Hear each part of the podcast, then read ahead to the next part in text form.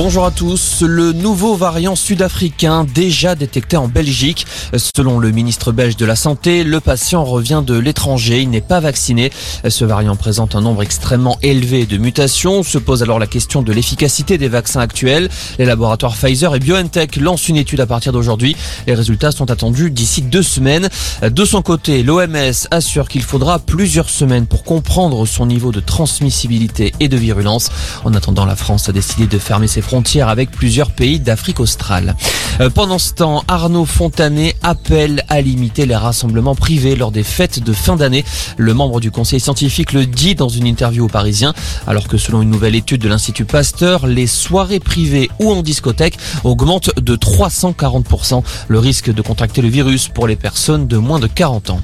Encore une journée perturbée au procès des attentats du 13 novembre. Pour le deuxième jour consécutif, plusieurs accusés, dont Salah Abdeslam, refusent d'assister à l'audience. Ils protestent contre l'absence physique à la barre d'enquêteurs belges, des enquêteurs qui ont obtenu le droit de témoigner en visioconférence. Dix policiers blessés en Martinique la nuit dernière, dont cinq par balle. Les violences urbaines agitent l'île depuis plusieurs jours à cause notamment de l'obligation vaccinale.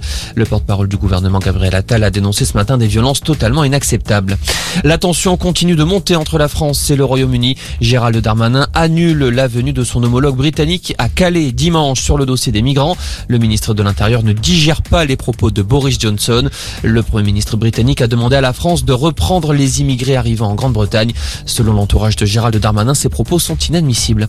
Et puis, non, le PSG ne cherche pas à enrôler Zinedine Zidane. C'est le démenti fait par Leonardo. Selon le directeur sportif du club, aucun contact n'a été établi avec l'ancien entraîneur du Real Madrid.